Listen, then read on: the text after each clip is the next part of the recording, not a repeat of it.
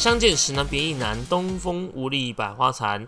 下一集上传的话，就是年假结束了。这一集呢，先祝大家中秋节快乐。不过最近疫情的影响啊，想要在外面烤肉的人，可能要稍微考虑一下喽，或者是改成哎买回来直接吃啊，然后用那个铁板回来自己加热啊，买那种什么火烤两用的电烤盘来替代户外烤肉。而且跟你们讲一件夸张的事情。上礼拜啊，不是说要叫招吗？结果取消，傻包耶！我上传了，因为我礼拜三嘛，我不是当天上传。结果他礼拜二那一天就打电话来说：“哎，我们是呃指挥部这边，那请问您是艾瑞克吗？”我说：“也是。”那我们下明天的那个教招呢，就是取消了。我说：“哈，真的假？”他说：“是因为疫情的关系。”我说：“哦，那我们会再寄那个。”通知信给您，我说哦，好好，谢谢谢谢，就这样子，交招结束。OK，反正呢，就可能还会有再一次交招，就是看疫情的状况如何。可是你们在想哦，最近的那个新闻啊，疫苗啊，然后 COVID-19 啊，但酒驾这种的那个新闻哦，其实是层出不穷，只是都被 COVID-19 给覆盖了。虽然酒驾很严重，可能会造成多数家庭的伤害。不过呢，今天来分享一些没有伤害、单纯是骑车被抓到的酒驾分享。那先跟大家说好哈，跟我一点关系都没有哦。这边提到的别人啊，都真的是朋友，这是真的，非本啊。OK，好，那我们就回到正题，这是我三个朋友的经验分享。朋友 A 呢，诶，我还有参与到那天啊，我 我我下班。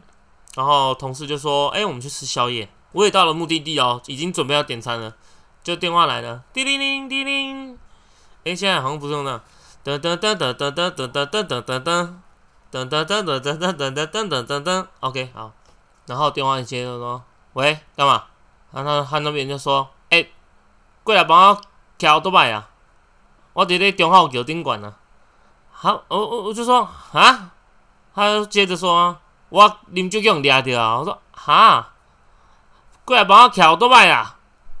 哎，我也不假思索，这也没什么好想的。那他既然叫我过去，然后我就马上赶过去啊。他既然打电话给我，就是要我帮忙啊。啊，我想说，哎啊啊啊！哎，那个谁，哎，你你骑车载我一下好不好？我要去帮人家骑摩托车啊。哦，就随便拉一个那个吃宵夜的同事载我过去，骑到信南路那边啊。那我就停，叫他停下来，然后今天叫他骑走，我就走上去那个忠孝桥，帮我朋友 A 牵车。然后那时候我就问他说：“啊啊啊，你你你怎么办？”他就跟我说：“这爱去的拘留拘留所关关几案嘛。”然后我说：“啊，哦，好好好好，因为酒驾嘛，现在酒驾都是那种刑事的，所以都一定要去拘留所一个晚上。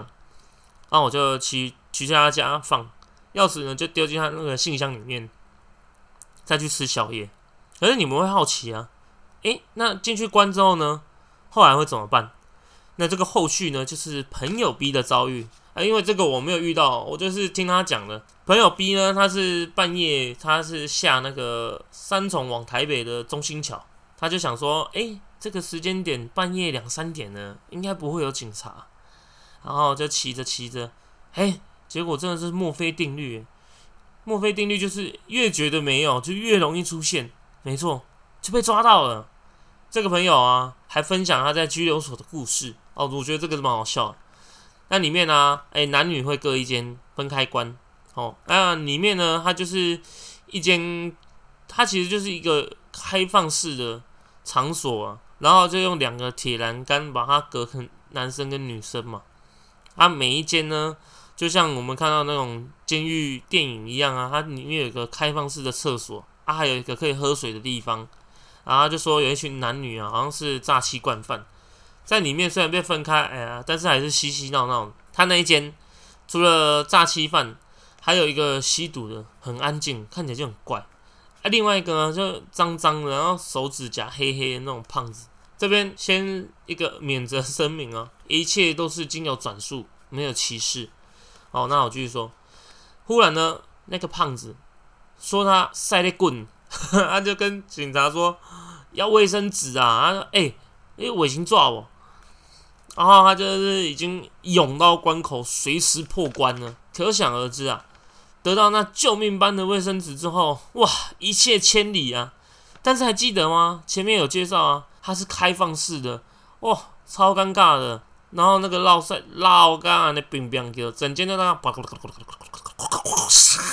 个，大家有画面了吗？啊，就这样子哦，关一个晚上，到早上的时候，法院才开了嘛。那现在酒驾已经列为刑事的公共危险罪，会处罚款一万五以上至十二万以下。当然呢，这个价格是以酒精浓度及五年内是否为累犯而加重裁罚。并应吊扣或吊销驾照，另接受道路的安全讲座。就这样，这个朋友呢，因为是初犯，所以呢，差不多是三万啊，上上一些那个安全讲习的课程，这样呢可以让他安分一点。但如果如果呢，累犯一罚呢，就是十几万呢，怎么办？太多了啊！有人搞不好拿不出这笔钱呢。这个呢，好像有解套的方法。再来呢，就要扯到这个朋友 C 了。哎，这真都是真人真事的，没有骗你们。他跟法官说啊，啊，我怎么钱啊，让爸减减吗？啊，法官就说好，那就去服劳动役。啊，这个劳动役啊，之前新闻有讲过，说就是要让那种酒驾的一点惩罚，去那个殡仪馆洗啊。那那天那个朋友 B 啊，他就跟我聊天呢，我就说应该不会说里面有大体，然后还进去里面洗，就是。完全是净空的，但是就是让我们感到害怕。他也跟我聊，哎啊，所以里面都没有。我说一定不会有的啦，不可能呐，那样子触触怒到那些王者也不好，对不对？好，那再来，他不是选劳动役嘛？那他就是几个区给他选两个，如果这两个区的里长提出了劳动役的申请呢，就要去帮忙，呃，清洁啊、维护啊，做一些杂事这样子。但是呢，要两年为期哦。不过一次呢，实际也不知道做多久了，我也不知道。他就说有一次，然后就是服那个劳动役啊。里长申请之后，哎，他是做八大的，所以他的时间比较诶充裕，只要可以配合，他马上就去。你赶快缓一缓嘛，还该做的还是要做啊。那是要清洁独居老人的家。他一进一进去的时候，他说：“我干你娘，超到被超到会惊人诶！”塞进去两个会吐出来，他就这样子跟我讲。他说：“哦，然后我想我皮干嘛？哦，起给乌肥，就是起鸡皮疙瘩，好好笑哦。他也是，他也是就是这样乖乖的把这两年给做完了。因为处罚就是还是要罚完才能结束嘛。那处理好，分享这些呢，都是呃个人的饮酒啊，未造成他人的伤害。但这些就是搞笑的啦，喝车不开酒。”开酒不喝车，喂，是开车不喝酒，喝酒不开车。酒驾呢，危险高，醉不上道很重要。或许是因为物价不断的上涨，薪资却不动如山的压力太大，台湾人普遍感到苦闷，因此呢，好喝酒来获得短暂的疏解压力，也越来越多。随之而来的，则是喝酒肇事的比例越越高，因为酒驾造成的死亡人数也不断的攀高。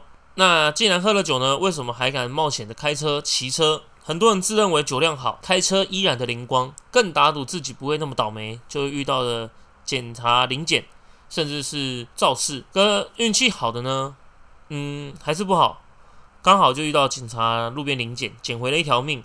有些男女呢，酒后严重失态，刚好被拍到，还被泼上网，丢人现眼到家，跟警察撸个没完没了的，被揪进警察局过夜。运气不好的呢，车毁人亡，一次摧毁了好几个家庭，这才悔不当初。我觉得呢，大部分的酒驾肇事醉汉呢，是因为他们克制不了他们的心。酒鬼是不会在乎，更不怕撞死人的，在他们的脑袋里，酒胜过别人的命。很多曾经酒驾肇事的酒鬼啊，一样继续喝酒，然后喝酒又继续开车。想要杜绝酒驾呢，除非他们能，除非他们能戒酒，否则除了严刑峻法以外，永远杜绝不了这场祸。这个车祸，根据调查，年轻人酒驾偏高。为了反酒驾，他们在校园里发表自己的见解及演出舞台剧，目的呢，就是希望大家能够爱惜自己以及他人的性命。喝醉酒的人呢，永远说自己没醉，全世界都一样。喝酒不开车，开车不喝酒，绝对不是口号。就算你不为自己想，也要替别人想一想。那这边呢，有一个酒驾的喧闹口号跟大家说：酒驾开车危险高，醉不上道很重要，重者车毁性命休，酒驾妻儿心担忧，为保幸福天天有，拒绝酒驾逍遥游。那我是艾瑞克，我们就下次见喽，拜拜。